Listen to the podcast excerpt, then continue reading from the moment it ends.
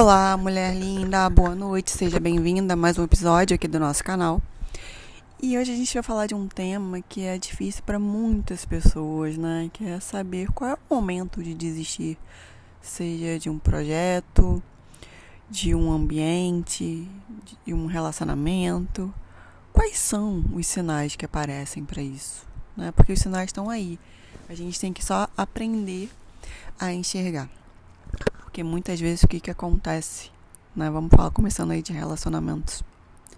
Né? Pode ser de amizade, relações amorosas. O que, que acontece quando a gente insiste, né? E já tá vendo os sinais, os sinais estão ali na nossa cara descarados. E a gente insiste em continuar com uma situação que já acabou.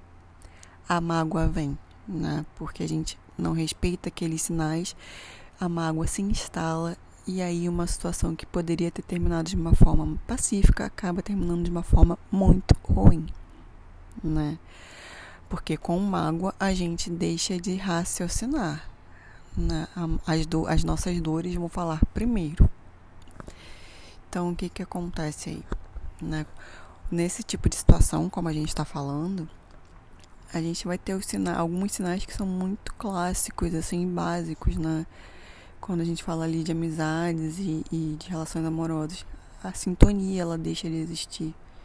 Aí você claramente percebe que você está num momento da sua vida, a pessoa está em outro e que não existe mais nenhum tipo de conexão, como se não conseguisse haver um diálogo. E muitas vezes o diálogo realmente acaba, né? Existe uma estagnação ali. Ou, aí a gente tem também, quando a gente pode falar o quê? De relações amorosas. Nesse caso, estou falando de, né, de relações amorosas, de amizade, mas agora eu vou dar uma, um exemplo específico para relacionamento amoroso. Além dessa ausência de diálogo, dessa estagnação, né?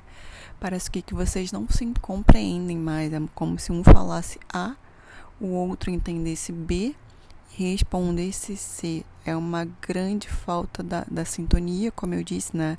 Não existe essa, esse entendimento através do diálogo. Né? Existe muitas vezes também essa dificuldade aí de estar com o outro não causa mais bem-estar, muitas vezes gera até irritação. Tem a falta de vontade, mas pode acabar também gerando essa irritação. Muitas vezes, nossa, lá que saco, eu tenho que estar com fulano, até que more junto, né? Até que vivam juntos. Eu, ou quando é um namorar, eu tenho que encontrar o fulano, eu tenho que encontrar a fulana. E muitas vezes as pessoas, a pessoa faz no automático. Mesmo não tendo esses indícios de que não se sente mais bem naquele local, com aquela pessoa, naquela relação.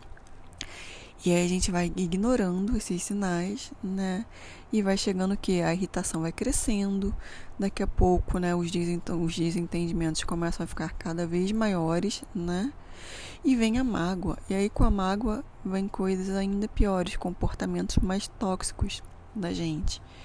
E que gera justamente como eu falei agora no início, esse término que poderia ter sido mais pacífico quando a gente começou a ver os, ali os sinais, desculpa a gente ignora e insiste, né? Só que isso, essa é uma das coisas que é muito importante a gente aprender a ver porque, por mais que seja dolorido, o fim até quando a gente não gosta mais, tá? Mas é necessário que a gente perceba para que consiga terminar isso de uma forma madura e saudável dói, né? Mesmo quando a gente não, não gosta mais de alguém, existe até um processo muitas vezes do luto. Tô falando de uma relação saudável, né? Aqui a gente não tá nem colocando uma questão de relações abusivas em que por mais que exista o luto, é, é uma libertação, né? Sair daquilo.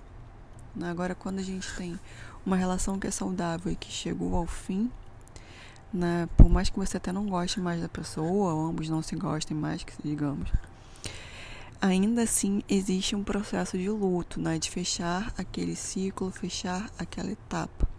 E quando a gente aprende a enxergar os sinais, respeitar que um, um ciclo chegou ao fim, a gente consegue se respeitar, respeitar o outro, lidando com isso tudo de uma forma madura e saudável, o que quer dizer né, que o que não quer dizer, desculpa, que não tenha sofrimento, porque quando a gente diz em lidar de uma forma madura e saudável com as situações, muitas vezes as pessoas confundem com não existir luto, né?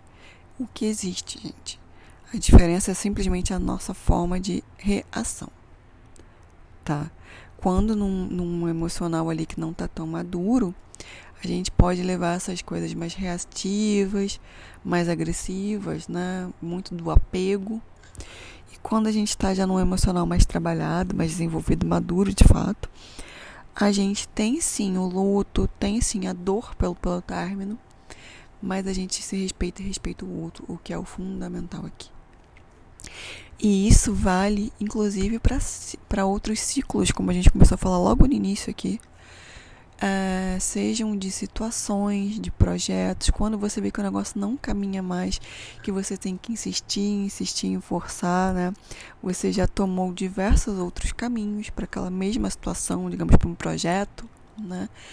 E todos esses outros caminhos, nenhum deles flui. É tudo muito difícil e te leva a uma estagnação emocional, uma exaustão né? Porque sim, muitos dos nossos projetos de vida são difíceis, mas quando você tenta diversas e diversas rotas e nenhum deles dá certo, né? Todos te causam justamente mais problemas do que algum tipo de crescimento. Tá na hora de encerrar esse ciclo. Então é isso, né? Hoje a gente fica por aqui.